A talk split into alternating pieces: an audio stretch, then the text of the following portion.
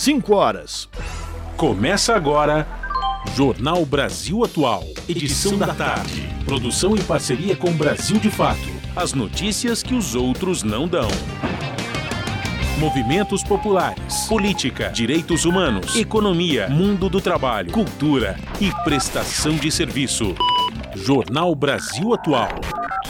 Edição da tarde. Olá, hoje é segunda-feira, dia 17 de outubro, começando mais uma semana. Eu sou Rafael Garcia, junto com Cosmo Silva, apresentando mais uma edição do Jornal Brasil Atual. E estas são as manchetes de hoje. Pesquisa CNT-MDA sobre a intenção de votos para o segundo turno das eleições, divulgada nesta segunda-feira, traz o ex-presidente Lula na liderança com 53,5% dos votos válidos, quando são excluídos nulos, brancos e indecisos. Jair Bolsonaro aparece com 46,5%. Em debate realizado ontem, Lula consolida votos que migraram de Bolsonaro. Especialistas não veem influência do encontro no cenário eleitoral com alteração de votos.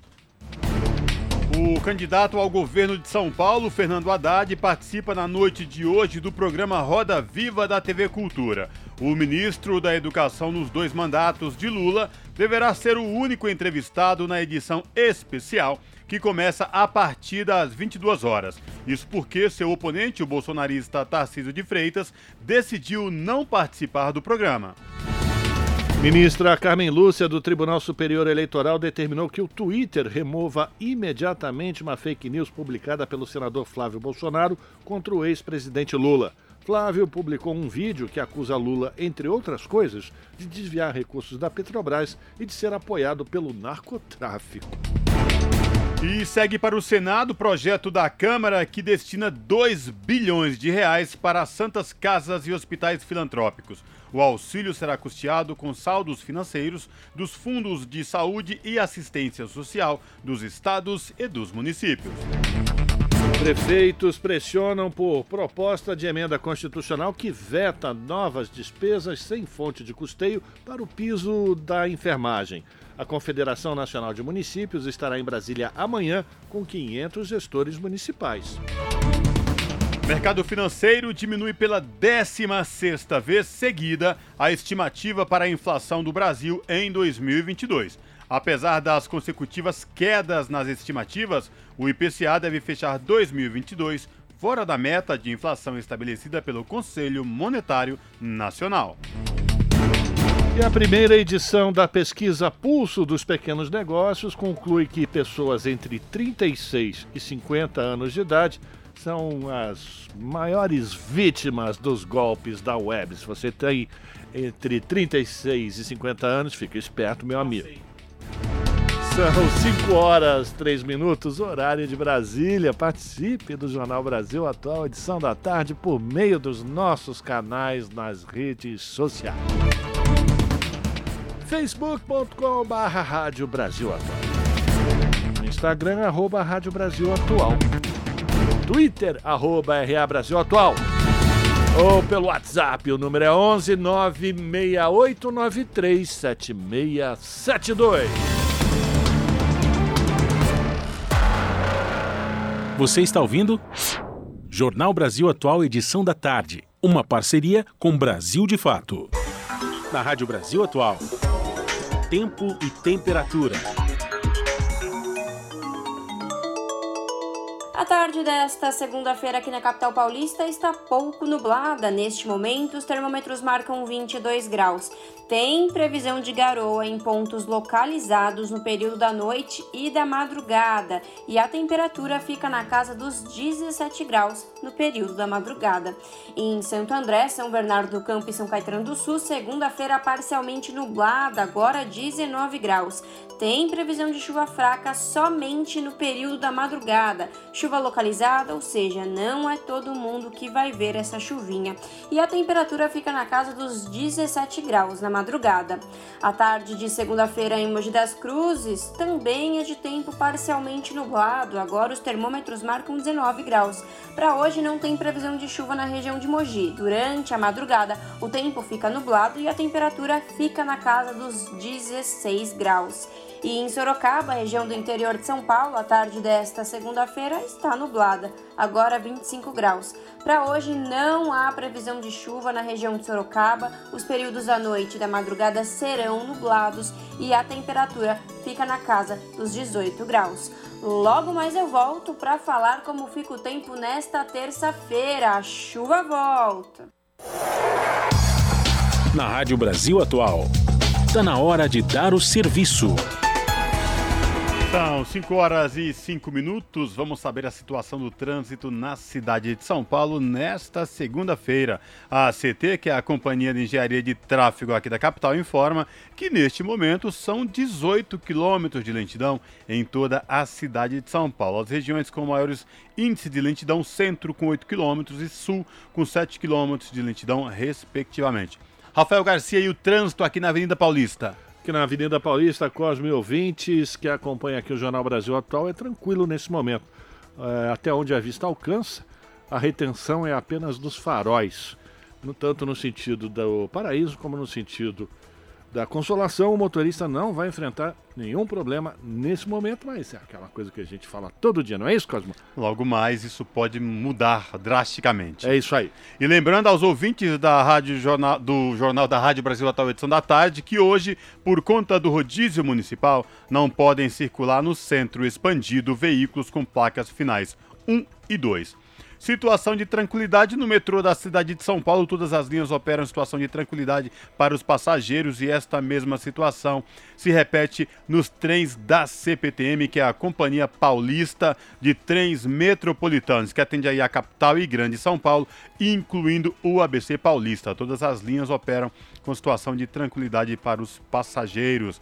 Situação de tranquilidade para quem pretende pegar as rodovias Anchieta ou Imigrantes rumo à Baixada Santista. A Ecovias, que é a concessionária que administra o sistema Anchieta Imigrantes, informa que tanto para descer pelas duas rodovias como quem vem da Baixada rumo ao ABC e à capital, trânsito tranquilo com boa visibilidade no trecho de serra. Até a tia Maria ouviu e ligou pra dona Valda. Sintoniza no dia. A Rádio Brasil Atual, lá tem jornalismo de verdade.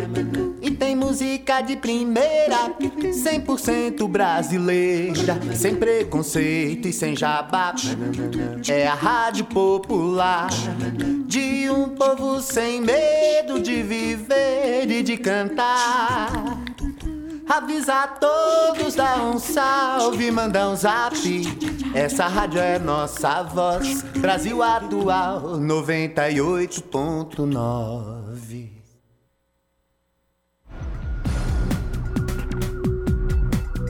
Jornal Brasil Atual.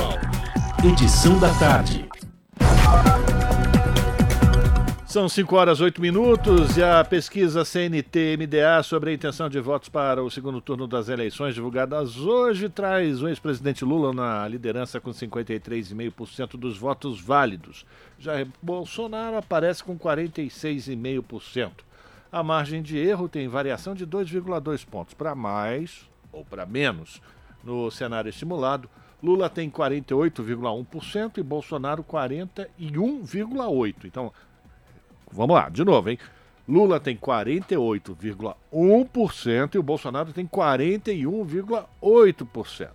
De acordo com a pesquisa, brancos e nulos foram 6% e indecisos são 4,1%.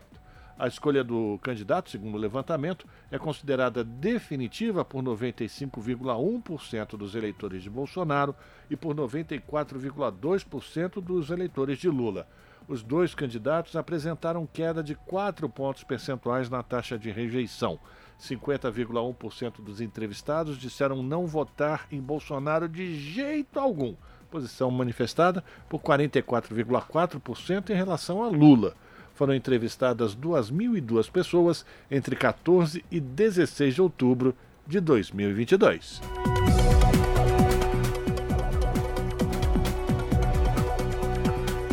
E o nosso contato agora no Jornal da Rádio Brasil Atual é com Eduardo Maretti. O Eduardo Maretti, que é repórter do portal da Rede Brasil Atual, redebrasilatual.com.br. Olá, Maretti, tudo bem? Prazer falar contigo. Boa tarde, Cosmo. Boa tarde, ouvintes. Tudo bem com vocês aí? Tudo tranquilo, Marete. Início de semana, quais destaques do portal da RBA você traz para os nossos ouvintes? Bem, é, não se fala de outra coisa, né, Cosmo? É, é, é a, questão, a questão mais debatida hoje nas redes sociais, da televisão, dos programas de políticos, de, da, da, mídia, é, de modo geral, é, é um debate né, realizado pelo pool de, de veículos de comunicação ontem à noite, né? É, em que colocou pela primeira vez no segundo turno o ex-presidente Lula e o presidente Jair Bolsonaro para debater aí o, a, as questões do Brasil que deveriam ter sido o principal aí, mas na verdade acabou sendo muito mais a tônica dos dias de hoje, né? Os ataques de lado a lado, mas menos, menos violento do que a gente estava até esperando. Foi até um pouco mais light, né, Costa? Não sei se você acha, mas eu achei mais. Eu esperava mais pancadaria, assim, mas, mas parece que houve, houve um entendimento de os dois candidatos que é, poderia, por exemplo, perder, perder tempo em, em, direito de resposta, estratégia também de, de ficar né, estigmatizado como Bolsonaro, principalmente, que o Bolsonaro usou termos muito pesados nos debates anteriores e ontem ele parecia que estava mais bonzinho, né? Mas não é porque ele mudou nada, é porque ele é, foi estratégia mesmo para colocada pelo comitê de campanha que achava que ele podia dar direito de resposta para o Lula e também alimentar ainda mais a pecha de agressividade que ele já tem, né? De montão, né? Aliás, aliás, Marete, um formato de debate diferente do que nós estávamos acostumados a perceber e presenciar desta vez, né, com uh, início do debate, com duas perguntas e depois um tempo para cada estimulado para os candidatos aí, eles dividiam entre eles mesmos, entre respostas, pergunta, tréplica e réplica. Enfim, o que, que você achou desse formato, Marete? Olha, Cosmo, é, eu, para falar a verdade, eu, eu me lembrei dos antigos debates que tinha antigamente, né? Então, por exemplo, me ocorreu vendo esse formato um velho jornalista da, da, da, grande imprensa antiga, que é o Paulo Francis, que já morreu e tal. Então, o Paulo Francis, quando ia analisar os debates dos Estados Unidos, né, ele, ele sempre comentava a respeito de, de, dos gestos dos candidatos, às vezes um gesto uma virada de cabeça ou, ou, ou, uma postura aparentemente mais cabisbaixa poderia comprometer uh, o, candidato ali no debate. Né? Eu me lembrei disso porque o, o, esse formato de fato é novo, a gente não estava acostumado. Agora, ele pode, por exemplo, é, dependendo das análises de mídia, eu não sou analista de mídia, né, mas assim, é, por exemplo, se você olhar uh, os dois co confrontando cara a cara pessoalmente ali, o Lula é mais baixo do que o Bolsonaro, então eles não estão ali cada um no seu púlpito. Eu não sei se isso tem um efeito, um efeito inconsciente no eleitor, entendeu? Aquela coisa, não, o Bolsonaro é mais alto. Eu não sei, é, é, isso é uma coisa para se fazer uma pesquisa, uma análise de, de por especialistas, mas eu gostei, assim, eu achei que ficou uma coisa espontânea. O Lula é, daquele jeito dele que todo mundo conhece, uma pessoa mais espontânea, né? Não tem, não tem assim, muito como domar o Lula, né? Então ele, ele, ele fez aquele gestual que todo mundo conhece, quem conhece considera ele muito próximo do, do, do, falar do povo, da população. Por isso que inclusive a população mais pobre se, é, se identifica muito com o Lula, né?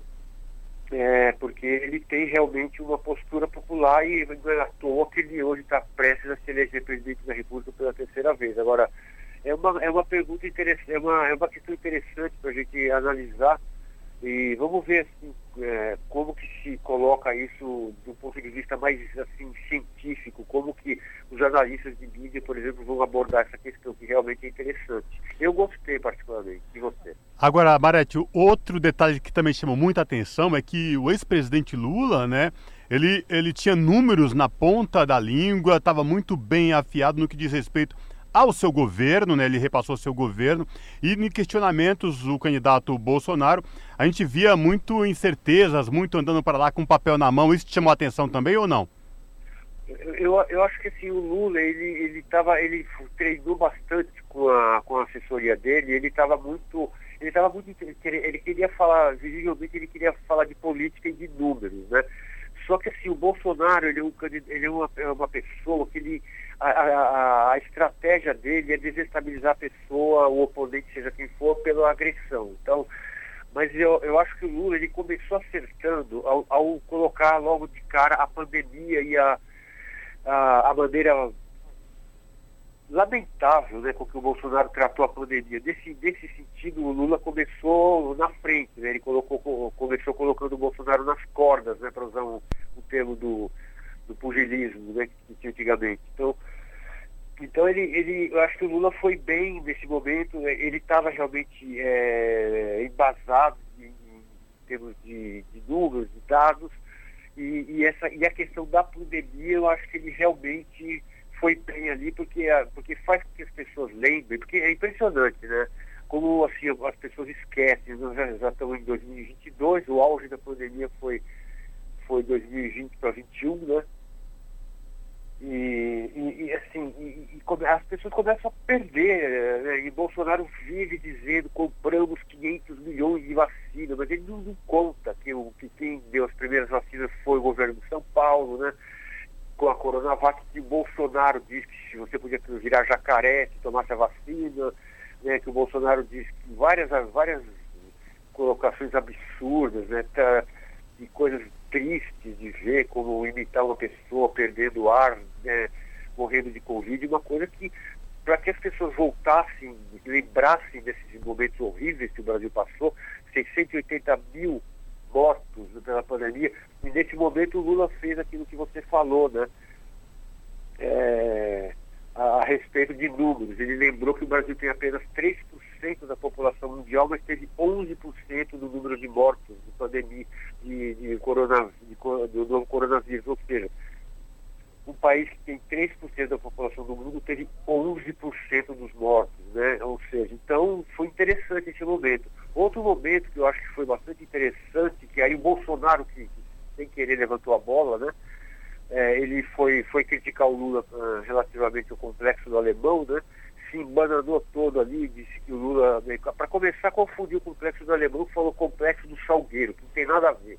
Então, começou ali já errando, e aí deu a deixa para o Lula rebater e falar, não, mas favela, porque o Bolsonaro disse que deu a entender que só tem é, bandido em favela. Um absurdo completo que o Lula não, é bobo nem nada, pegou e chutou no gol, né? Dizendo que uma favela não tem, não tem bandido, tem trabalhador, né? Então esse eu achei um momento bastante também, né? E, e outra coisa, né?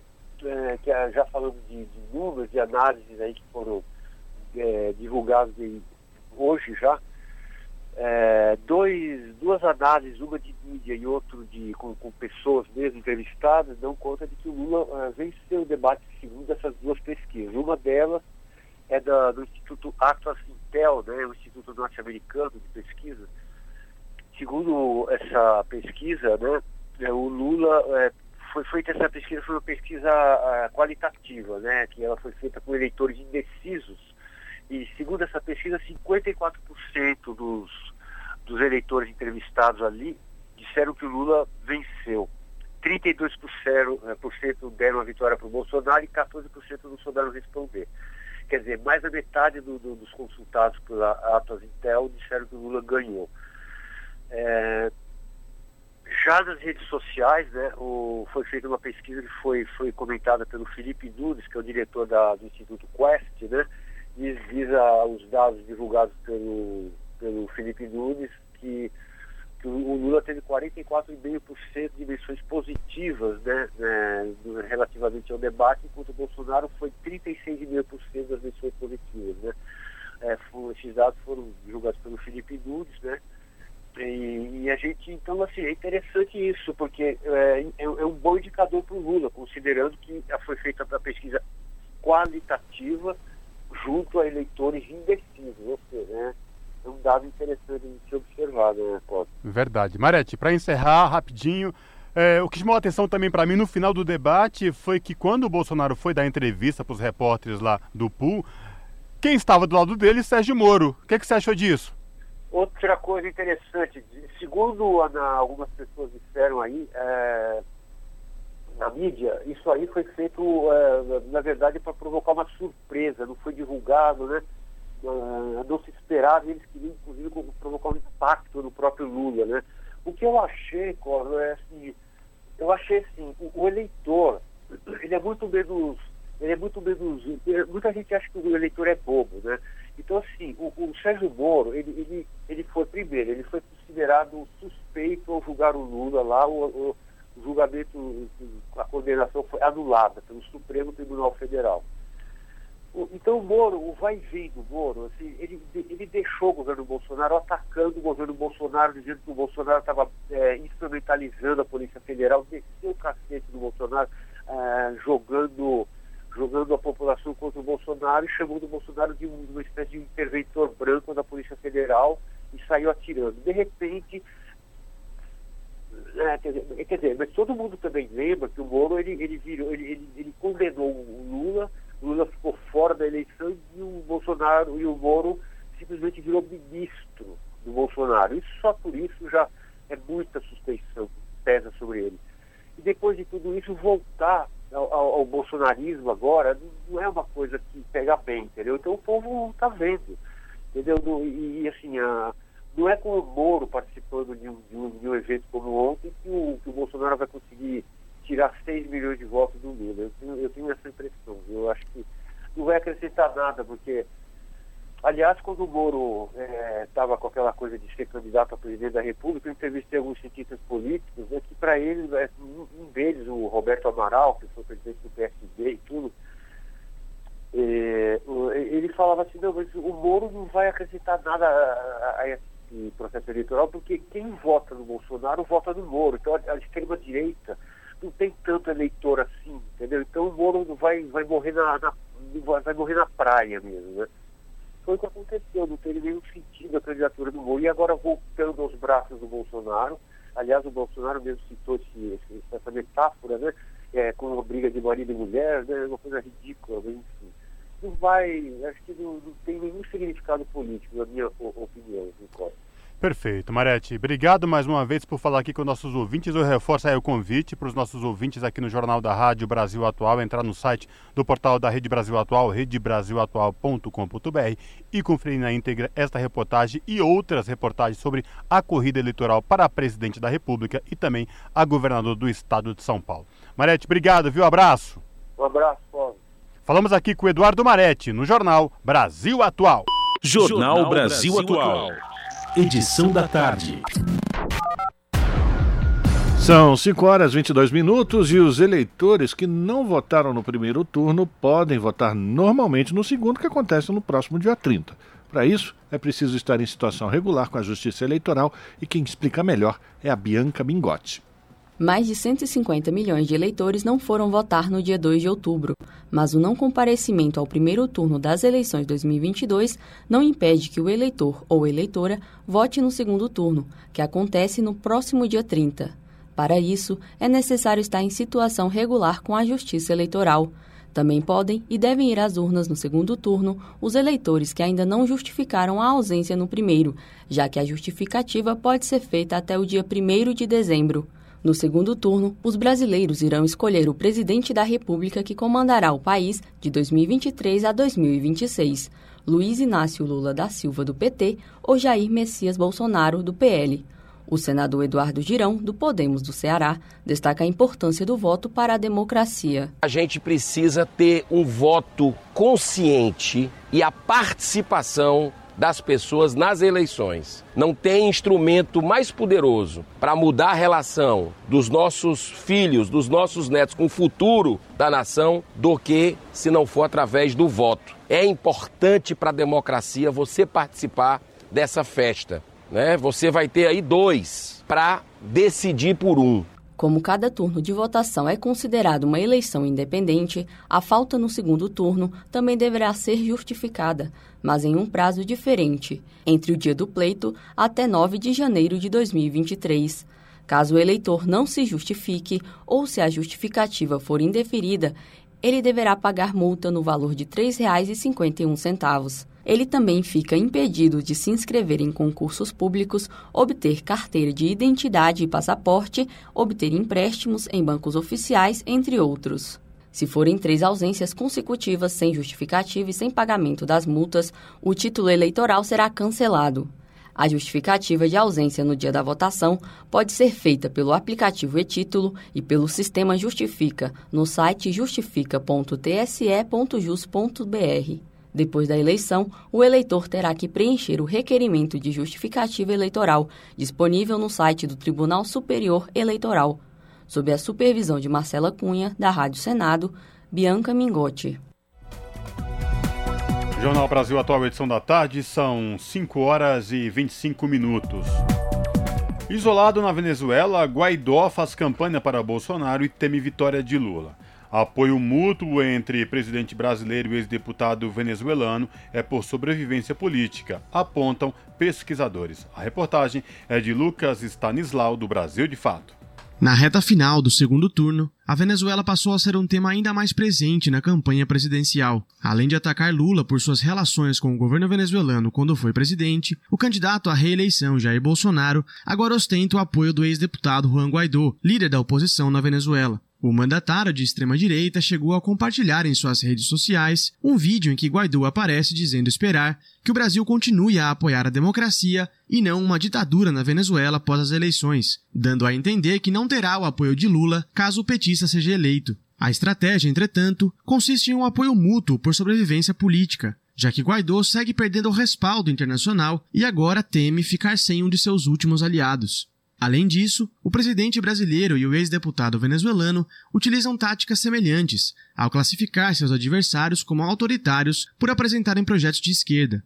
Para o professor da UCV, Atílio Romero, o discurso utilizado por Guaidó e Bolsonaro responde a uma lógica dos Estados Unidos. A lógica de Guaidó sempre é a mesma A lógica de Guaidó sempre é a mesma dos norte-americanos, estadunidenses, ou seja, democracia, liberdade, direitos humanos contra a ditadura e repressão. Então, no fundo, esse discurso é conveniente para Bolsonaro, porque coloca Lula no terreno da ditadura, do comunismo, o que também é o núcleo do discurso de Bolsonaro. que também é o núcleo do discurso de Bolsonaro. Desde que chegou ao poder, Bolsonaro insiste em apoiar o que chama de luta contra a ditadura na Venezuela. Em 2019, quando Guaidó se autoproclamou presidente interino do país, o governo Bolsonaro foi um dos primeiros que reconheceu o suposto mandato do opositor, ao lado de Colômbia, Argentina e Estados Unidos. Um ano depois, em 2020, o presidente brasileiro fechou todas as séries diplomáticas na Venezuela e praticamente rompeu relações com o país vizinho, aprofundando seu apoio a Guaidó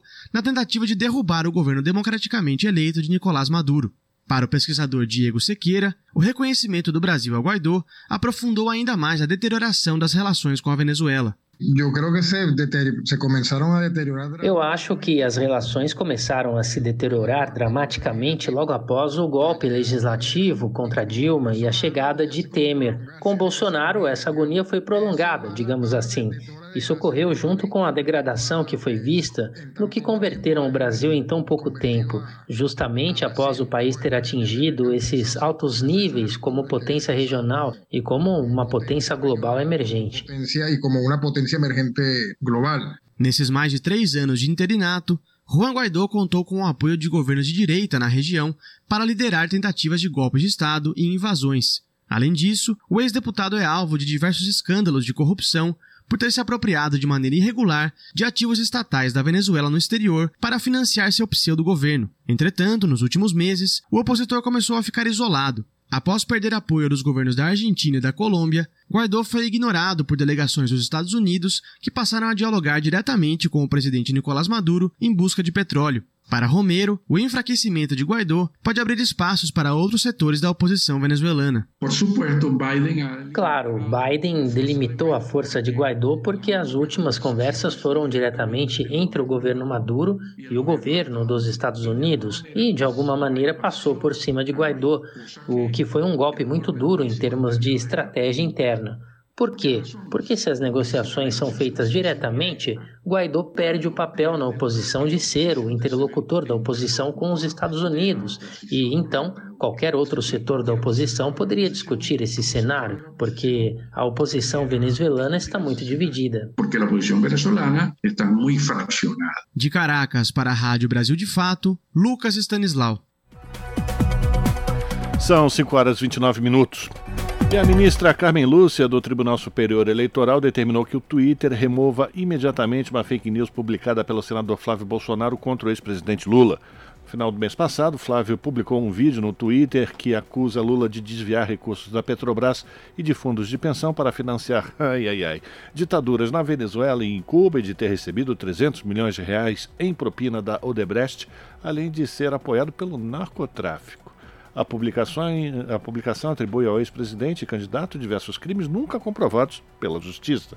Caso volte a publicar a mesma fake news, o Flávio Bolsonaro terá de pagar multa de 30 mil reais. Na decisão, a ministra afirmou que a publicação do filho do Bolsonaro é uma mensagem mentirosa e ofensiva à honra e à imagem do candidato Luiz Inácio Lula da Silva.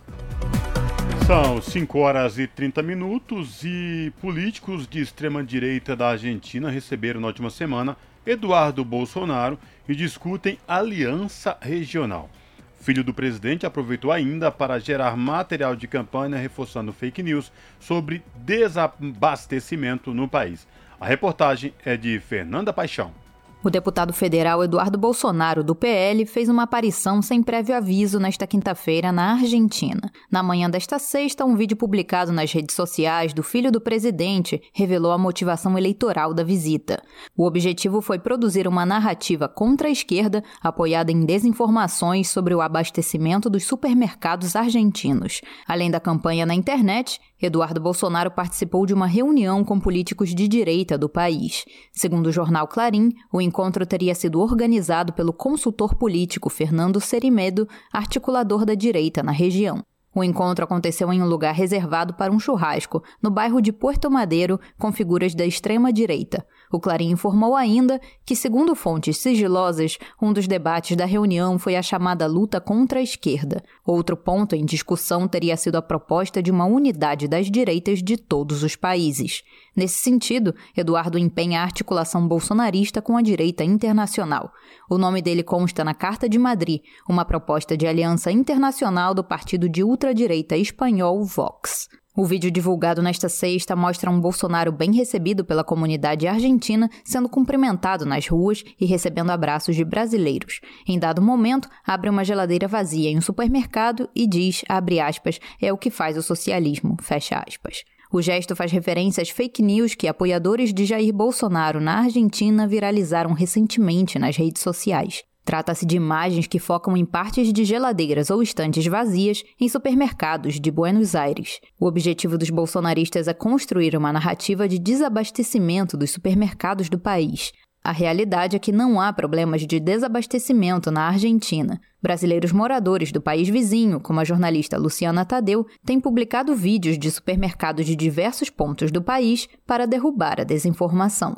De Buenos Aires, na Argentina, para a Rádio Brasil de Fato, Fernanda Paixão.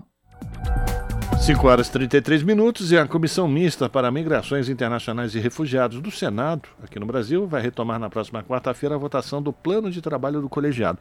O relatório chegou a ser apresentado, mas a reunião foi suspensa por falta de quórum.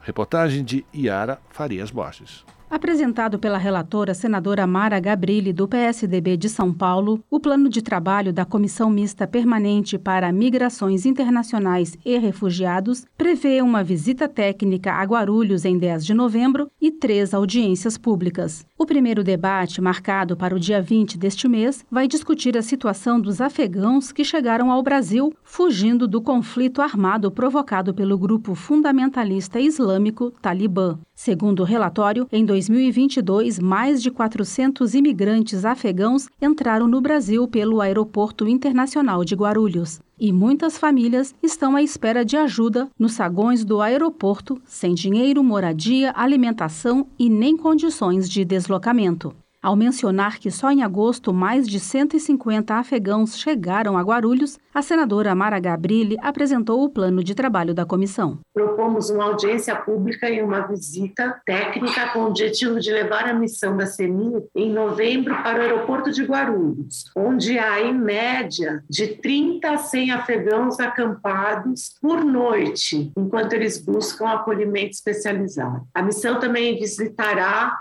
centros de acolhida especializados do Estado de São Paulo para recepcionar a população imigrante refugiada. Pelo plano de trabalho, a segunda audiência será em 3 de novembro e vai tratar do futuro e perspectiva da operação acolhida em Roraima. Já o último debate, em 1 de dezembro, vai discutir os deslocamentos forçados devido às mudanças climáticas e ambientais. A votação do plano de trabalho está marcada para a próxima quarta-feira, dia 19, às duas e meia da tarde. Da Rádio Senado, Yara Farias Borges.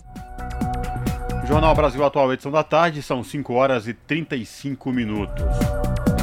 No próximo sábado, brasileiros e brasileiras que moram na França irão realizar um ato em defesa da democracia do Brasil.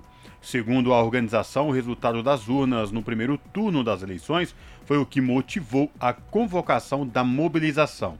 Além do ato, os brasileiros que moram no exterior também têm atuado de outras formas para mostrar ao mundo os riscos que a democracia brasileira sofre. Confira na reportagem de Júlia Pereira.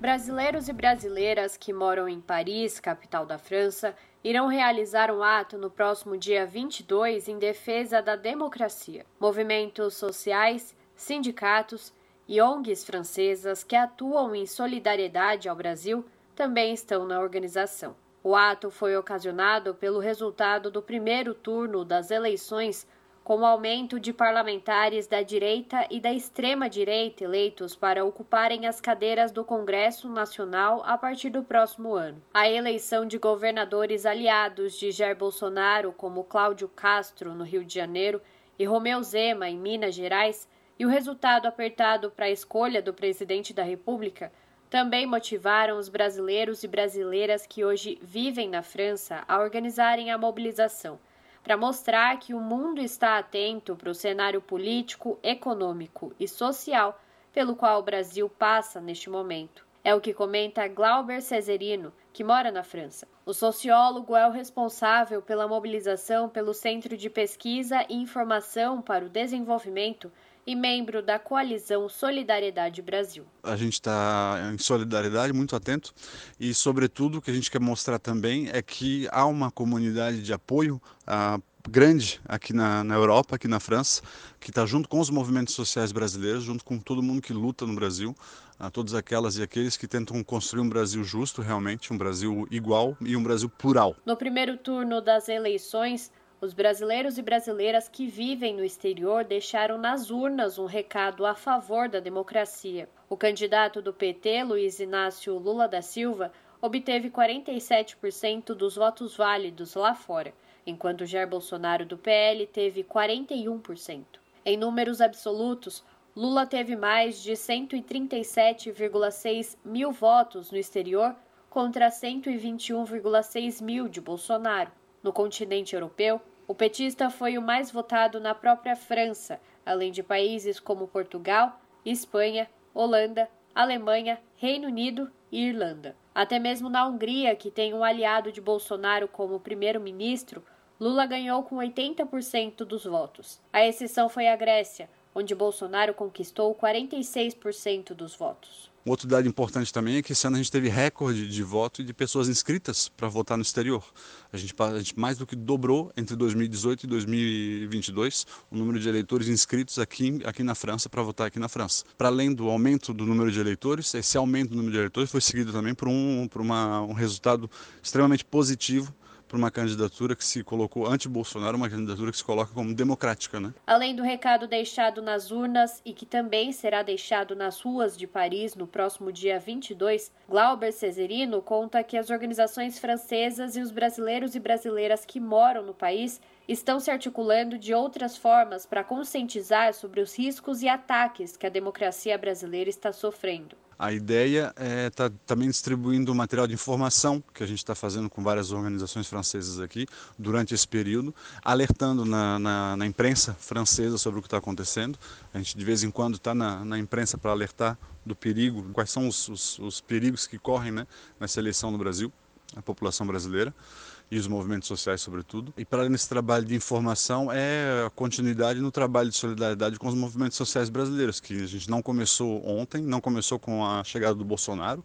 Essas, organizações daqui estão há muitos anos em contato com os parceiros no Brasil, com movimentos sem terra, com movimentos atingidos por barragem, com a articulação dos povos indígenas, com, movimento, com os movimentos negros, a coalizão negra pelo, por direitos, os movimentos de mães e vítimas de violência policial. A gente está há muitos anos já em contato com eles, então assim, é continuar com esse trabalho de solidariedade e de apoio aqui à distância, na retaguarda de longe. O ato em defesa da democracia brasileira vai acontecer no próximo sábado, dia 22 de outubro, a partir das 15 horas, na Praça da Batalha de Stalingrado, em Paris, na França.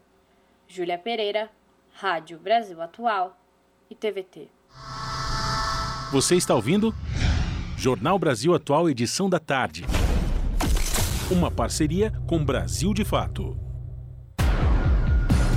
São 5 horas e 40 minutos e segue para o Senado um projeto da Câmara que destina 2 bilhões de reais para as santas casas e hospitais filantrópicos.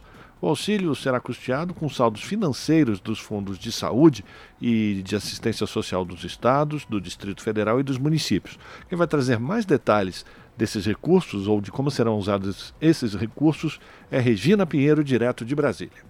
A proposta destina até 2 bilhões de reais para o custeio de serviços prestados por entidades privadas sem fins lucrativos que complementam o Sistema Único de Saúde, conhecidas como Santas Casas e hospitais filantrópicos. Os recursos virão de saldos financeiros remanescentes dos fundos de saúde e de assistência social dos estados, do Distrito Federal e dos municípios, provenientes de repasses federais. A proposição tem como finalidade contribuir para a sustentabilidade econômico-financeira dessas instituições, para que ocorra a manutenção dos atendimentos. O projeto é de iniciativa do deputado Tiago Dimas, do Podemos do Tocantins, e foi aprovado com as mudanças propostas pelo relator deputado Antônio Brito, do PSD da Bahia. Antônio Brito reforçou que o projeto não irá resultar em aumento de gastos para a União. Possui impacto orçamentário e financeiro neutro para a União, uma vez que as eventuais despesas com auxílio financeiro às entidades privadas sem fins lucrativos, Santas Casas, a qual deve é, receber esse recurso de forma obrigatória e exclusiva, é, são compensadas pela devolução à União dos saldos das contas dos fundos criados antes de 2018. As Santas Casas e Hospitais Filantrópicos têm um belíssimo trabalho de atuação nesse país. Pelo texto, caberá ao Poder Executivo Federal estabelecer os critérios para a definição do valor do auxílio financeiro que será enviado a cada Santa Casa, devendo ser publicada a identificação da razão social e do número de inscrição no Cadastro Nacional da Pessoa Jurídica. A transferência do crédito para as entidades beneficiadas deverá ocorrer em até 30 dias, contados da data de publicação dos critérios para o recebimento do auxílio. As Santas Casas deverão prestar contas da aplicação dos recursos aos respectivos fundos de saúde estaduais, distrital ou municipais. Se a proposta for aprovada pelos senadores sem modificações, seguirá para a sanção presidencial. Da Rádio Senado, Regina Pinheiro. São 5 horas e 43 minutos. Projeto na Câmara aumenta punições para violações de direitos de idosos em instituições de longa permanência. Entenda na reportagem de Cláudio Ferreira.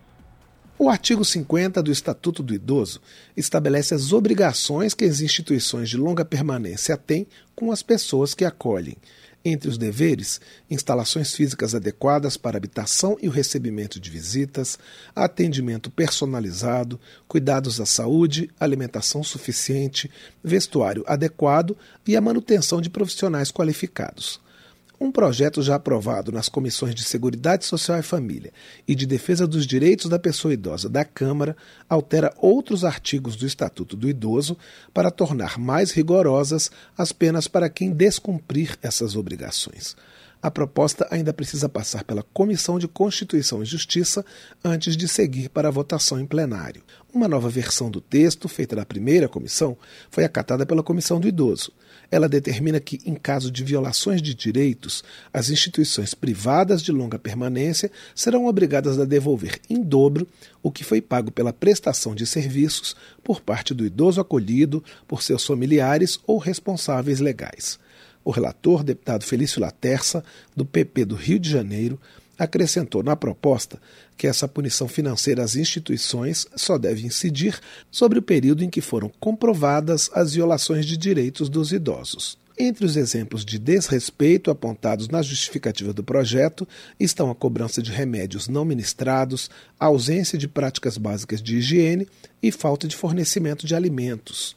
O deputado Felício Laterça reproduz no parecer dados da Ouvidoria Nacional de Direitos Humanos, o órgão registrou em 2021 1.367 denúncias de violações de direitos em instituições de longa permanência de idosos, totalizando 5.147 casos.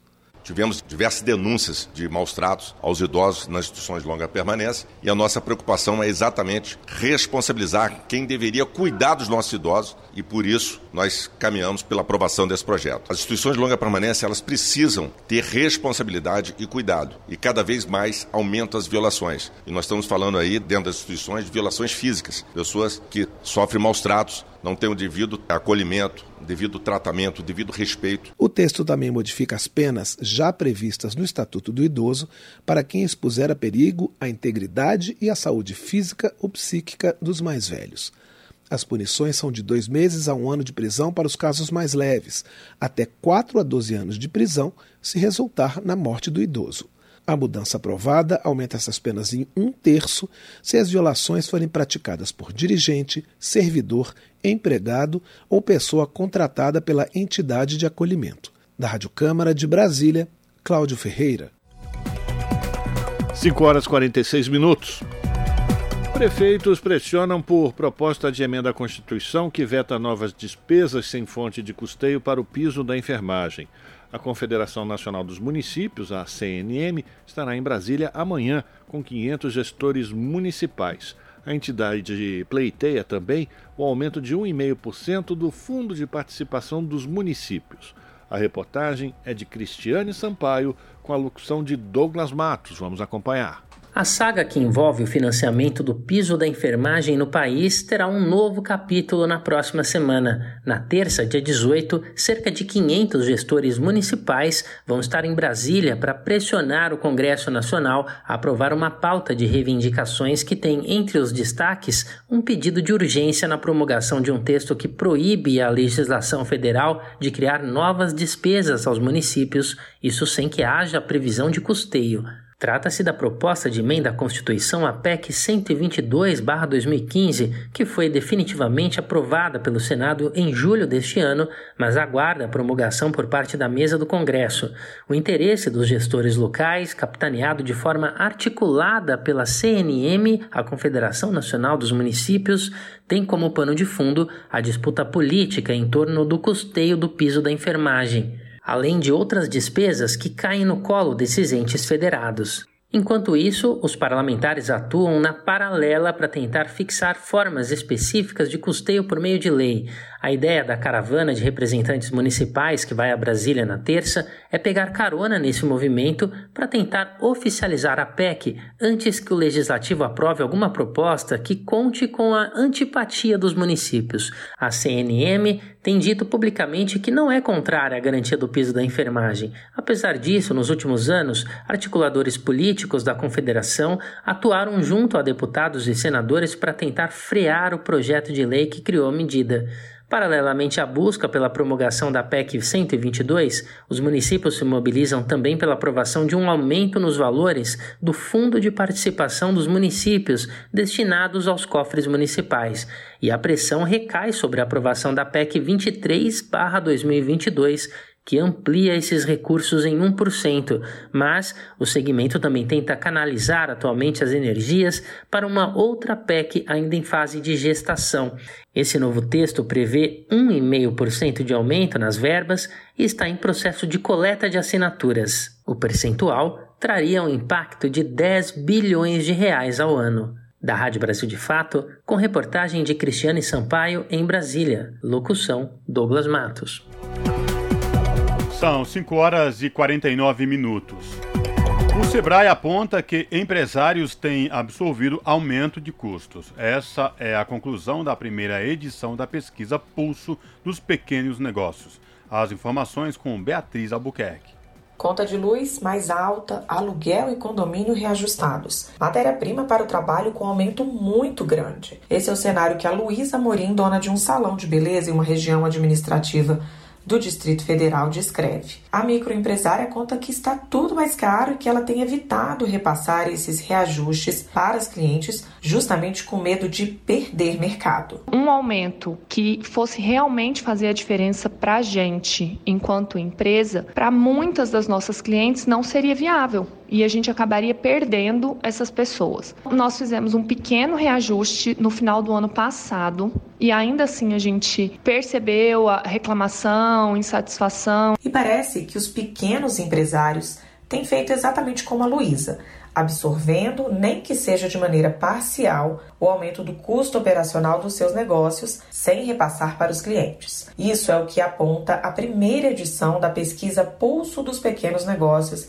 realizada pelo Sebrae em parceria com o IBGE. De acordo com o levantamento, apenas 9% desses empreendedores repassaram integralmente para os seus clientes a subida dos gastos de operações das empresas. 43% deles não elevaram os preços dos produtos ou serviços e 47% fizeram um repasse apenas parcial. Giovanni Bevilacqua, analista de capitalização e serviços financeiros do Sebrae, explica que esse cenário retrata uma dificuldade da economia e orienta que cada empresário faça uma análise bem detalhada do seu mercado para avaliar quais custos podem ser repassados sem o risco de perder clientes. Preciso então muita cautela por parte dos empreendedores de analisar o mercado, né, e saber onde estão, onde estão atuando e saber até onde eles podem é, assumir essa absorção, essa absorção de custos. Ainda de acordo com a pesquisa do Sebrae, 76% dos empresários registraram crescimento dos gastos em um período de um mês, como aumento no preço de insumos e mercadorias, combustíveis, aluguel e energia. A colheita de dados desta pesquisa foi realizada entre os dias 26 de agosto e 11 de setembro nos 26 estados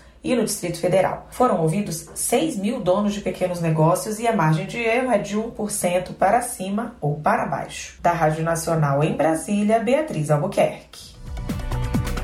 São 5 horas e 52 minutos. O mercado financeiro diminuiu pela 16ª vez seguida a estimativa para a inflação do Brasil em 2022. A medida das projeções caiu 5,71% na última semana para 5,62%. Os percentuais foram divulgados hoje no Boletim Focus. O relatório é publicado às segundas-feiras e resume desde 2000 as projeções estatísticas de analistas consultados pelo Banco Central.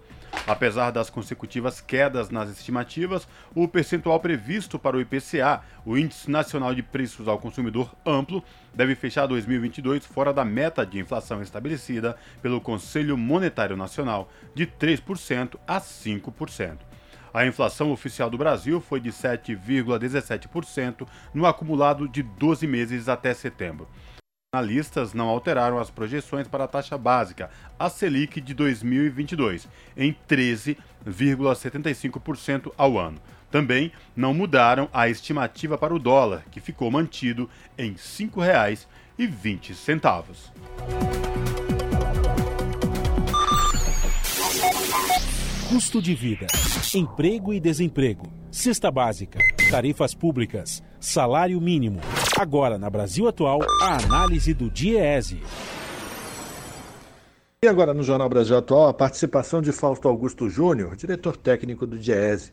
Hoje o Fausto fala sobre o início das atividades de 12 instituições financeiras que estão autorizadas a realizar os chamados empréstimos consignados para os beneficiários do Auxílio Brasil e também para aqueles que recebem o BPC, o benefício de prestação continuada. Fausto, quais são os riscos para essas famílias de aumentar o endividamento, o crescimento do endividamento para essas famílias de baixa renda? Sua avaliação é com você. A gente vai entrar no debate das medidas eleitoreiras aí do atual governo. O atual governo, de alguma forma, tenta, em 15 dias aí da eleição, de alguma forma injetar dinheiro na economia e tentar colocar recurso na mão, principalmente dos mais pobres, e com isso tentar ganhar seus votos. E a gente vai vendo aqui, primeiro, o primeiro turno mostrou que isso não é uma realidade, mas mostra também um pouco esse dilema aí colocado com relação, em especial, ao que são esses benefícios e até que ponto de fato vai beneficiar essa camada mais pobre. No caso do empréstimo consignado para os beneficiários do Auxílio Brasil, a gente tem que lembrar a origem do Bolsa Família. Né? A origem do Bolsa Família foi para construir uma base de sustentação e de segurança alimentar. Quando você introduz um benefício básico, né, ou seja, um benefício que ele é organizado para garantir segurança alimentar dentro do sistema financeiro, você vai tender a jogar essas famílias dentro da lógica que a gente vê hoje de endividamento e lá na frente a gente vai assistir muito provavelmente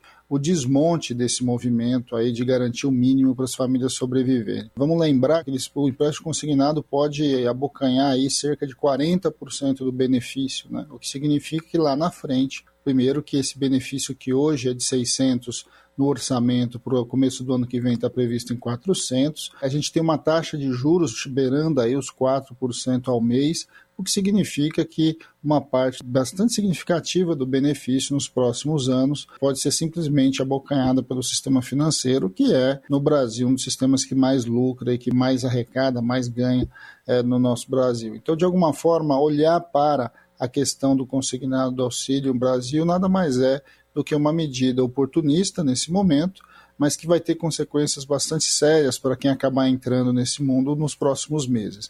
Vamos lembrar de novo, né? É quando você pega recursos financeiros, se endivida, você paga uma conta alta no Brasil, os juros no Brasil é bastante alto, e depois você vai ter que acabar tendo que lidar com uma realidade em que de fato você vai ter menos recurso para sobreviver. E aí que está o grande dilema. Né? Você já tem uma previsão de redução do auxílio emergencial aí do Auxílio Brasil já em janeiro por conta do orçamento. Você tem de outro lado uma tendência de você ter que lidar com essa realidade aí de enxugamento e aí você vai ainda além de tudo cair na malha da inadimplência que depois vai ter outras consequências para além da própria redução de receita, da redução de recursos dessas famílias muito pobres. Não há nem concepção por trás do Auxílio Brasil. Ele é simplesmente um arremedo aí de uma política que, na verdade, foi consagrada ali como uma das melhores políticas de distribuição de renda do mundo, né? todo articulado em meio a uma série de outras políticas vinculado à lei da assistência. Acho que é sempre bom lembrar, né? O Bolsa Família nasce em meio à regulamentação da lei da assistência social, de toda a discussão da assistência social no Brasil. É, e de alguma forma tudo isso foi desmontado. Agora você tem que tem a tarefa, num eventual novo governo, de remontar tudo isso. Agora, o grande problema do, do consignado sobre o Auxílio Brasil é que ele vai começar a fazer uma mudança importante na política. Ele é consignado agora, mas nós estamos falando de um consignado de dois anos. Ou seja, nos próximos dois anos, o que, que vai acontecer com essa família? O que, que vai acontecer com esse benefício? E se ele perder esse benefício ao longo de dois anos, como é que você vai lidar com essa taxa de endividamento? É, então a gente vai, vai vendo que de novo, essas, as políticas do governo Bolsonaro estão muito mais vinculadas a um processo de transferência de renda dos mais pobres para os mais ricos do que o inverso. E aí é por isso que a gente sabe que não há nenhuma articulação, não há nenhum projeto estratégico. O pobre nunca foi prioridade desse governo. Voltar o pobre para o orçamento significa uma mudança bastante significativa. Significa a gente, de fato, olhar para as necessidades reais e você acreditar na, na, chamada economia popular, na economia solidária, em outras formas de organização da economia que de alguma forma chegam nas populações mais carentes e com efetiva capacidade de alterar a sua situação. Então, quando a gente está falando, o, o, Bolsa Família, ele era a base de um conjunto de outras ações que, de certo modo, caminhava para a universidade, inclusive. Você, essas famílias mais pobres caminhavam de sair da base famérica, adentravam a escola, adentravam a assistência social, mudavam a saúde, tinham acesso à água, com o programa de cisternas, ou seja, ele vai, ele vai num crescente chegando até a mudança geracional em que você esperava que essa criança que saísse da escola chegasse até a universidade e pudesse aí na próxima geração mudar a condição de vida. No meio de tudo isso, você ainda tem uns programas de organização coletiva que criaram cooperativas que viabilizavam uma economia diferente, que agregava a renda aos recursos desse Bolsa Família. Agora tudo isso não existe mais. Então o auxílio é basicamente um recurso que você coloca em momentos específicos, como uma espécie de cabresto que o atual governo espera colocar para tentar ganhar a eleição. Apesar de a gente saber que já há bastante tempo a população mais pobre sabe é, quem de fato e como as políticas são desenhadas e nesse momento ela vai sim, tem que buscar, tem que buscar o acesso ao seu benefício, mas depois ele precisa pensar simplesmente no que, é melhor para ele, para sua família, para o Brasil. E não é esse projeto que está aí. Então, de alguma forma, a gente está assistindo isso e a gente espera que, inclusive, esse debate do consignado, é, nesse período eleitoral, é, seja minimamente feito pelas famílias mais carentes de maneira bastante limitada, de maneira bastante cuidadosa, porque nós estamos falando sim que daqui para frente, dependendo desse recurso que eles peguem, ele pode perder até 40% nos próximos meses, o que vai fazer muita diferença para a sua sobrevivência. Esse foi Fausto Augusto Júnior, diretor técnico do DIESE, o Departamento Intersindical de Estatística e Estudos Socioeconômicos, aqui no Jornal Brasil Atual. 18 horas. Rádio Brasil Atual. Para sugestões e comentários, entre em contato conosco por e-mail redação@jornalbrasilatual.com.br ou WhatsApp DDD 11 96893 7672. Acompanhe a nossa programação também pelo site redebrasilatual.com.br.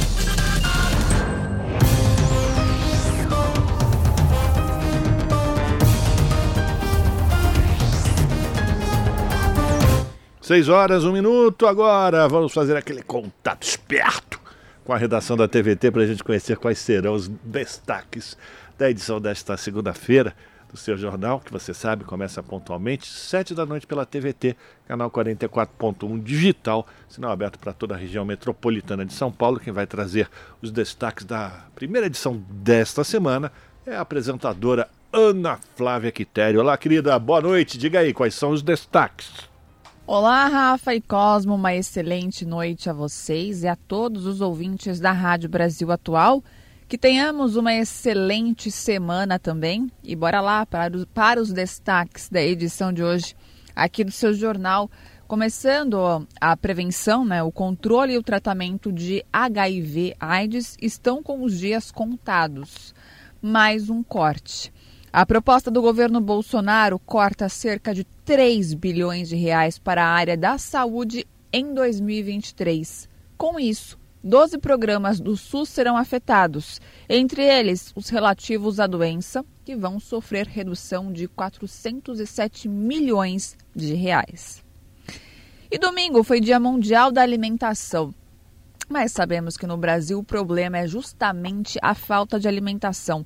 Pesquisas apontam que 33 milhões de brasileiros estão passando fome e, mesmo assim, Jair Bolsonaro já declarou que fome no Brasil não existe, como é falado. Só que, infelizmente, né, não é assim que a gente percebe o andamento do país. A gente que está ali andando, principalmente quem vive mais na parte central de São Paulo, região central de São Paulo, vê a cada ponta, a cada esquina, um pessoal com cartaz dizendo que está passando fome, né, é, pedindo ali uma ajuda. E, enfim, isso daí não é só também na região central, mas é, se concentra bem mais. Mas, de acordo com o nosso presidente, né, fome no Brasil não existe. Bom, e para finalizar, ainda falando sobre o assunto fome, quem tem fome tem pressa. A campanha Natal Sem Fome foi lançada pela ONG Ação da Cidadania no domingo, Dia Mundial da Alimentação, e transformou a Orla de Copacabana, no Rio de Janeiro, em um espaço de conscientização e solidariedade.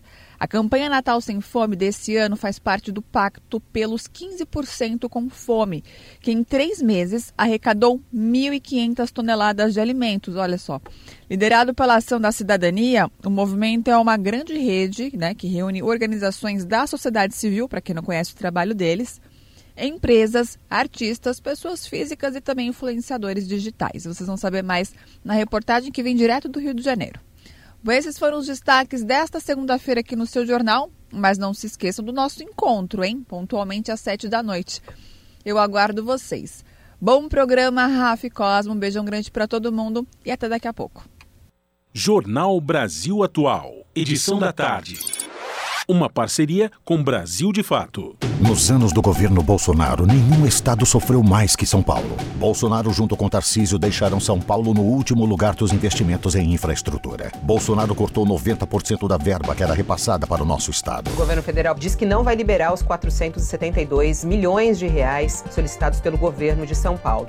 Agora ele quer nos enfiar goela abaixo um governador que nunca governou na vida e que, aliás, nem é daqui. Você vai deixar Bolsonaro e Tarcísio. Aqui não.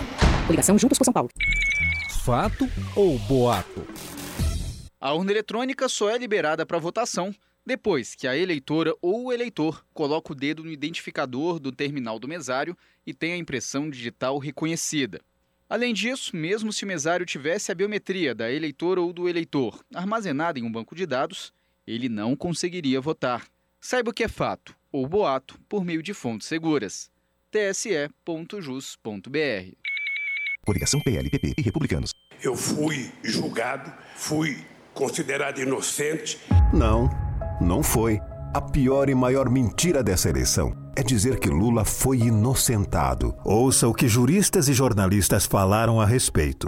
É falsa a ideia de que Lula se tornou um político inocente. Não foi inocentado. O processo vai ser recomeçado numa outra jurisdição. Lula está mentindo. Ele não foi inocentado.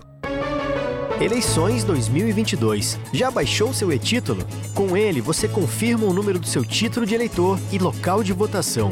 Use seu e-título para se identificar na sessão eleitoral. Se ele tiver foto, vale como documento oficial. Você também pode justificar sua ausência na votação com ele. É grátis, é simples, é democrático. Saiba mais em tse.jus.br. Justiça Eleitoral. Há 90 anos pela democracia. Vote 10. Tarcísio me leva. Vamos movimentar a economia do estado com obras, principalmente terminando as que estão paradas. Criar crédito para o microempreendedor, para o pequeno produtor rural e reduzir a carga tributária. Qualificar os jovens para o mercado de trabalho. Parece muito, não é não. Eu sei como fazer e fazer com o que tem. Alô, Bolsonaro! Tô fechado com o Tarcísio. Tarcísio é 10. Tarcísio é 10, meu governador. Tarcísio me Vote 10. Coligação São Paulo pode mais. Apoie a TVT e a Rádio Brasil Atual e ganhe descontos em livros incríveis e super atuais. Com um apoio mensal de 30 reais, você ganha desconto de 30% nos livros do site da editora Autonomia Literária. E desconto de 30% na assinatura da premiada revista Jacobim Brasil. Participe, leia bons livros e ajude a TVT a chegar em todo o Brasil. catarse.me barra TVT.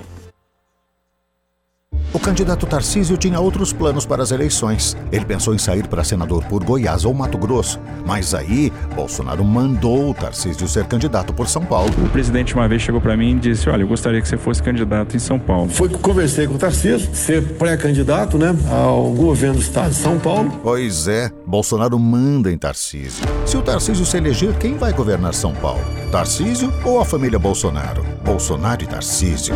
Aqui não. Coligação Juntos por São Paulo. Alô, alô, ouvinte da Rádio Brasil Atual. Eu, Sara Mascarenhas, passo mais uma vez aqui para convidar vocês para curtir esse programão que é a Hora do Sabá, todo sábado às seis da tarde. Hora do Sabá, um espaço de expressão e visibilidade da mulher arteira e fazedora. Vem com a gente. Todo sábado às seis da tarde, aqui na Rádio Brasil Atual 98,9 FM. Há mais de 20 anos, o Nordeste é governado pelo PT de Lula e Dilma ou por aliados do PT. Onde é morrem mais crianças de fome no Nordeste? Onde é que tem mais crianças saindo da escola no Nordeste? Ô Lula, vocês governaram o Nordeste por décadas. Onde é que tem mais analfabeto no Nordeste? Onde é que tem mais desemprego no Nordeste? Lula, por que você não mudou essa situação? Nós nascemos para ser o mais pobre em tudo. Lula, a culpa é sua. Coligação PLPP e Republicanos. Olá, amigos e amigas da Rádio Brasil Atual. Eu sou Marco Piva e apresento toda segunda-feira, às 10h15 da noite, Brasil Latino, o programa que aproxima o Brasil da América Latina e a América Latina do Brasil. Eu espero a sua audiência e os seus comentários. Um abraço latino-americano. Brasil Latino. É 10. Já trabalhei nesse Brasil de sul a norte. Construí, transformei, levei água, dei transporte. Vivi por todo esse país de gente forte. Graças a Deus, de muitos mudei a sorte. Eu sou Tarcísio e o futuro tá chamando. São Paulo pode mais e é isso que a gente quer. São Paulo pode mais e é isso que a gente quer. Coligação São Paulo pode mais. Esse é o Jornal Brasil Atual, edição da tarde. Uma parceria com Brasil de Fato.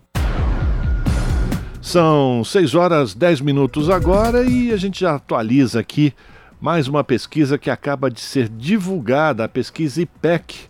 Informações que estão disponíveis no site do G1. Essa pesquisa IPEC foi encomendada pela Globo e aponta que o ex-presidente Luiz Inácio Lula da Silva tem 50% das intenções de votos no segundo turno e que Jair Bolsonaro tem 43%. Esse novo levantamento foi feito entre o sábado e hoje e os resultados se referem à intenção de voto no momento das entrevistas. A margem de erro é de dois pontos percentuais para mais ou para menos, de acordo com o Instituto. O cenário continua estável. A pesquisa anterior, do IPEC, divulgada no dia 7 de outubro, Lula tinha 51% e Bolsonaro 42%. Se a eleição fosse hoje, Lula teria 54% dos votos válidos e Bolsonaro 46%. Para calcular os votos válidos, são excluídos os brancos, os nulos e os eleitores que se declaram indecisos. O procedimento é o mesmo utilizado pela Justiça Eleitoral para divulgar o resultado oficial da eleição. No levantamento anterior, do IPEC, Lula tinha 55% dos votos válidos, Bolsonaro 45%. Este é o terceiro levantamento do IPEC após o primeiro turno das eleições. Foram entrevistadas 3.008 pessoas em 184 municípios entre o sábado e, on e hoje, e a margem de erro, como a gente já adiantou aqui, de dois pontos percentuais para mais ou para menos, com índice de confiança de 95%. Então é isso, senhor Cosmo Silva, tudo continua no caminho que leva a gente de volta para a democracia. Tomara, gente. São 6 horas e 11 minutos e pessoas entre 36 e 50 anos de idade são mais vítimas de golpes na web. Essa é a conclusão da primeira edição da pesquisa Pulso dos Pequenos Negócios. As informações com Eduardo Cupertino. Levantamento aponta que pessoas entre 36 e 50 anos são as vítimas preferidas por golpistas na internet, sofrendo 35,9% das fraudes registradas. A pesquisa feita pela Serasa Experian analisou movimentações suspeitas de documentos, aberturas de contas e emissão de novos cartões Segundo a empresa, os brasileiros sofreram mais de 300 mil tentativas de fraudes apenas no último mês de julho. O gerente executivo de autenticação e prevenção à fraude da Serasa Experian, Rafael Garcia, liga a idade das vítimas à faixa etária que mais utiliza os bancos pelo celular. Importante destacar que o público hoje que mais consome né, os serviços digitais que os bancos, as empresas hoje fornecem, é um público que está hoje na faixa né, de 25 a 39 anos, assim como de 40 a 54 anos. São dois grupos que representam hoje a grande maioria dos que mais utilizam as facilidades dos meios digitais. Consequentemente, acabam sendo os grupos alvo dos fraudadores também. Em seguida, vem as vítimas de 26 e 35 anos de idade, que aparecem em 27,5% dos golpes bem-sucedidos aplicados no mês de julho. O gerente executivo Rafael Garcia dá dicas para que as pessoas se protejam desse tipo de crime. Sempre desconfie de mensagens por e-mail, SMS, WhatsApp, que acabam solicitando dados pessoais ou até mesmo dados financeiros assim como o imediatismo de mensagens que a gente acaba recebendo no dia a dia, como agendamentos liberados até hoje, último dia para o saque, não perca essa oportunidade. Tudo isso é feito para tentar ludibriar as vítimas para que elas acreditem e, e acabem nem averiguando a veracidade do conteúdo nas páginas e órgãos oficiais. Além dos cuidados que se deve ter ao receber mensagens e clicar em links desconhecidos, é importante ficar atento à autenticidade dos sites de compras online para evitar a ação dos golpistas. Com supervisão de Roberto Pisa, da Rádio Nacional em Brasília, Eduardo Cupertino. 6 horas 14 minutos e a prévia do produto interno bruto caiu 1,3% em agosto, 1,13% em agosto. O IBC-BR, o Índice de Atividade Econômica do Banco Central, teve um recuo acima do esperado pelo mercado financeiro, que estimava uma retração próxima a 0,3%. A autoridade monetária divulgou o resultado do indicador nesta segunda-feira. Segundo o Banco Central, a atividade econômica teve uma alta de 4,86% em agosto contra o mesmo mês do ano passado. No acumulado do ano, subiu 2,76% e em 12 meses a alta foi de 2,08%. As projeções do mercado financeiro divulgadas no Boletim Focus do Banco Central indicam que o PIB do Brasil terá um crescimento de 2,71% este ano. São 6 horas e 15 minutos. Natal Sem Fome chama atenção para a insegurança alimentar no Brasil. A campanha foi lançada neste domingo no Rio de Janeiro. As informações com Fabiana Sampaio. A Ação da Cidadania lançou nesse domingo o Natal Sem Fome, a maior campanha solidária da América Latina. A praia de Copacabana foi escolhida como palco da mobilização nacional. O lançamento contou com uma árvore de Natal decorada com carcaças e restos de alimento, uma mesa para lembrar a celebração da ceia e um totem de fazer compras, onde cada pessoa pôde simular compras gastando até 300 reais, renda mensal de 18% das famílias brasileiras. A campanha quis usar o cenário de uma das orlas mais famosas do mundo para chamar a atenção das pessoas sobre a gravidade da fome e da insegurança alimentar no país. De acordo com o levantamento da Rede Brasileira de Pesquisa em Soberania e Segurança Alimentar e Nutricional, atualmente mais de 33 milhões de brasileiros passam fome. Dados da rede, divulgados recentemente em parceria com a Ação da Cidadania, apontou também que a insegurança alimentar é maior em lares com crianças abaixo de 10 anos. O Rio de Janeiro não foi escolhido por acaso para o lançamento da mobilização nacional. O estado tem mais de 15% da população sem ter o que comer. A campanha Natal Sem Fome deste ano integra o Pacto pelos 15% com Fome, movimento liderado pela Ação da Cidadania, que completou três meses na última sexta-feira e já arrecadou 1.500 toneladas de alimentos. As doações para o Natal Sem Fome podem ser realizadas pela internet até o final de dezembro na página oficial natalsemfome.org.br ou através do Pix doi@natalsemfome.org.br. Da Rádio Nacional no Rio de Janeiro, Fabiana Sampaio. Você está ouvindo? Jornal Brasil Atual, edição da tarde. Uma parceria com Brasil de Fato. 6 horas e 17 minutos. A Câmara dos Deputados da Colômbia aprova a despenalização do consumo de maconha. O governo de Gustavo Petro defende nova política antidrogas e o projeto de lei segue agora para o Senado colombiano. A reportagem é de Michele de Mello com a locução de Lucas Weber. Vamos ouvir. A Colômbia aprovou a despenalização do consumo de maconha para adultos nesta terça-feira, dia 11. O projeto de lei foi proposto por Juan Carlos Losada, do Partido Liberal, mas obteve apoio da bancada governista. Desde a campanha, a coalizão do presidente Gustavo Petro, Pacto Histórico, propunha um novo enfoque de políticas antidrogas. Com 105 votos favoráveis a 33 contra, a iniciativa busca eliminar da Constituição a proibição de consumo da planta e seus derivados para adultos e também prevê a regularização para a destinação científica da cannabis sativa.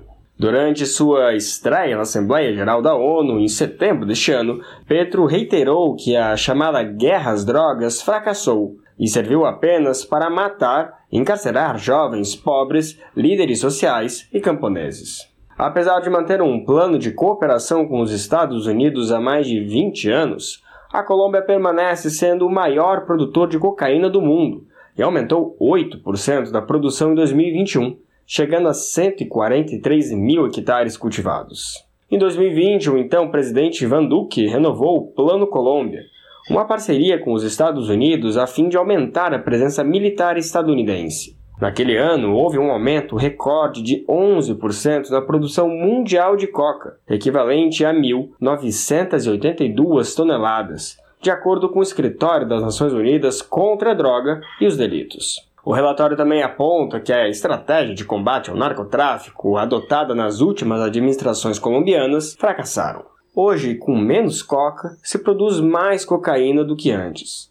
O Informe Mundial sobre Drogas de 2022, realizado pelo Escritório da ONU, também aponta que nos países onde o porte e consumo de cannabis foi legalizado, houve o aumento da arrecadação fiscal do Estado e redução do encarceramento por porte da substância.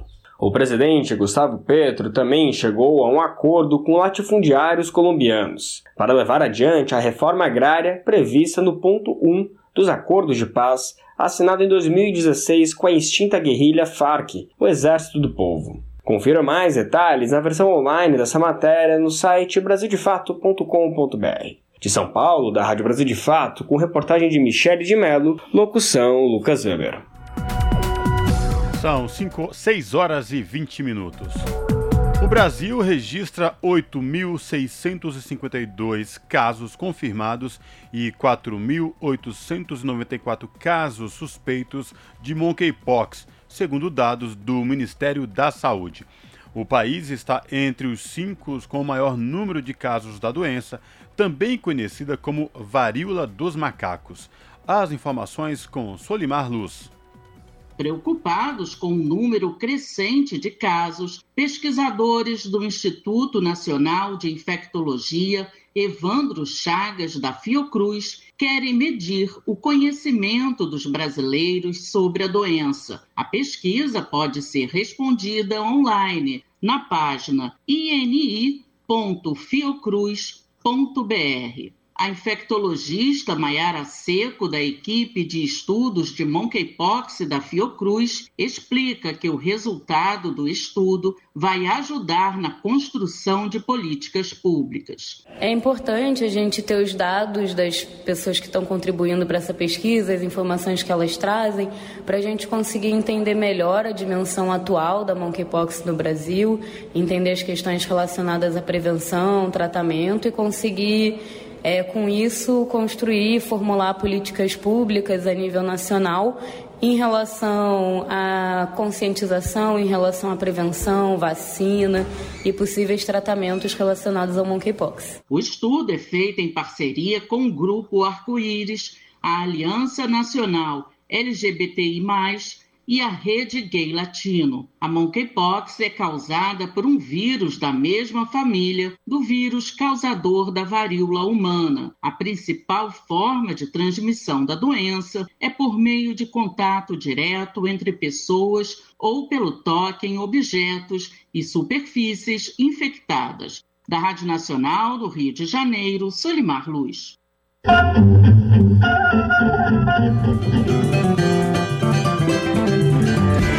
Mosaico Cultural, uma produção Rádio Agência Brasil de Fato.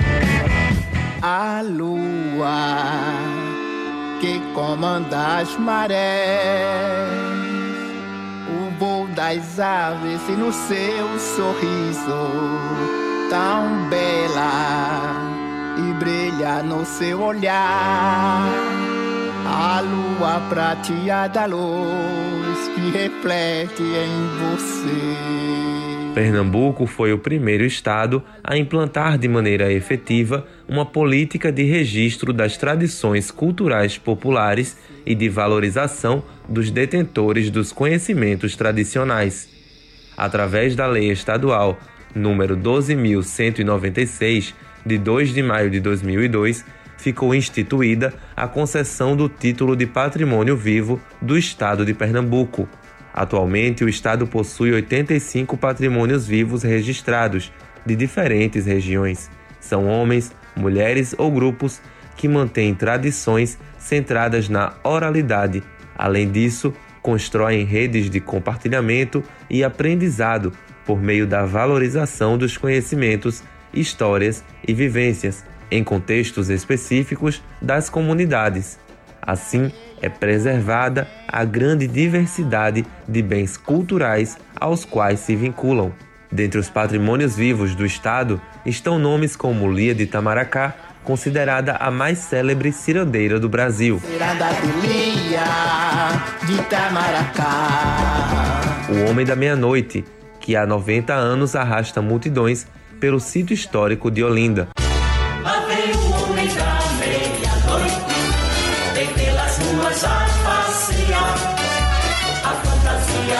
Mãe Bete de Oxum, percussionista, juremeira e ativista cultural.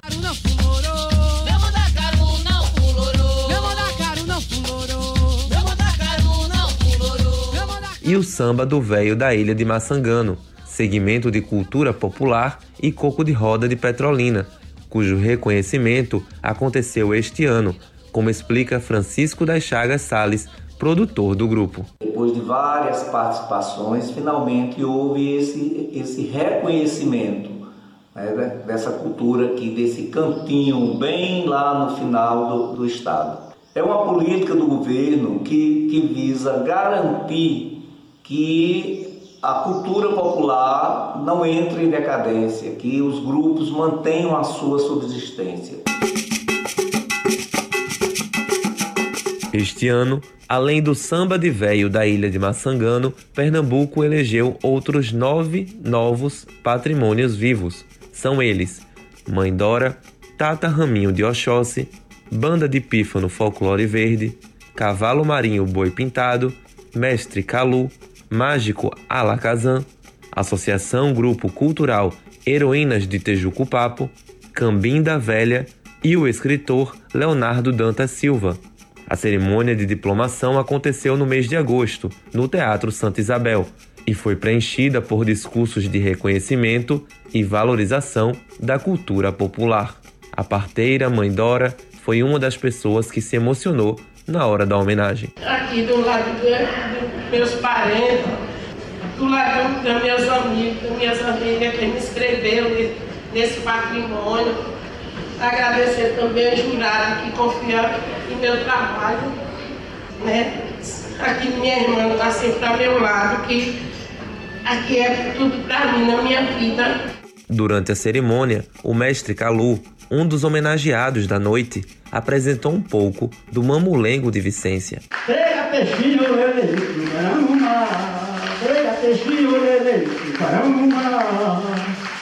Nas horas de Deus, faz o que os artistas e grupos contemplados pelo título de Patrimônio Vivo do Estado de Pernambuco passam a receber uma pensão vitalícia.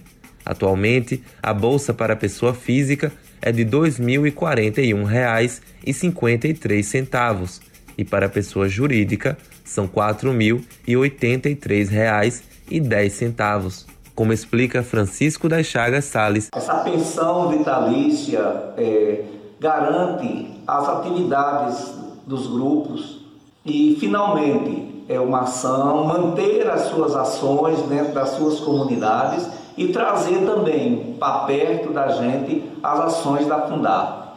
Então, é de vital importância para que a cultura de Pernambuco seja mantida.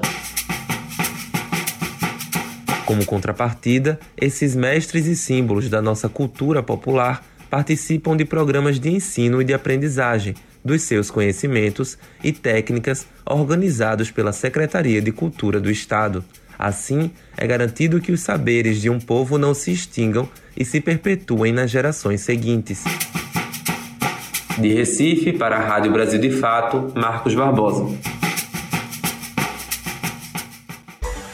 Na Rádio Brasil Atual. Tempo e temperatura. A terça-feira na capital paulista será nublada e chuvosa. Tem previsão de pancadas de chuva com intensidade moderada a forte durante todo o dia. E a temperatura cai, com máxima de 22 graus e mínima de 17 graus. Mesma condição para as regiões de Santo André, São Bernardo do Campo e São Caetano do Sul. A terça-feira será um dia nublado, chuvoso, sem aberturas para o sol. Chuva com intensidade fraca moderada durante todo o dia. Aquela chuva que vai e volta, com temperatura máxima de 20 graus e mínima de 16 graus. A terça-feira em Mogi das Cruzes também será de chuva. A temperatura cai, não tem aberturas para o sol e pode chover a qualquer momento. Pancadas de chuva com intensidade fraca moderada, com máxima de 21 graus e mínima de 15 graus. Tudo igual na região de Sorocaba, interior de São Paulo. A terça-feira será nublada, chuvosa e a temperatura cai comparada com a segunda-feira. Previsão de pancadas de chuva com intensidade moderada durante todo o dia. Aquela chuva que vai e volta, com máxima de 25 graus e mínima de 17 graus. Larissa Borer, Rádio Brasil Atual. E a gente termina aqui mais uma edição do Jornal Brasil Atual, que teve trabalhos técnicos de Fábio Balbini na produção, a Juliana Almeida na apresentação Cosmo Silva e eu, Rafael Garcia. Você fica agora com um papo com o Zé Trajano, a partir das 7 da noite pela TVT tem o seu jornal. Nós voltamos amanhã, a partir das 5 da tarde, com mais uma edição do Jornal Brasil Atual. A todas e todos, bom final de segunda-feira, continuem se cuidando, até lá!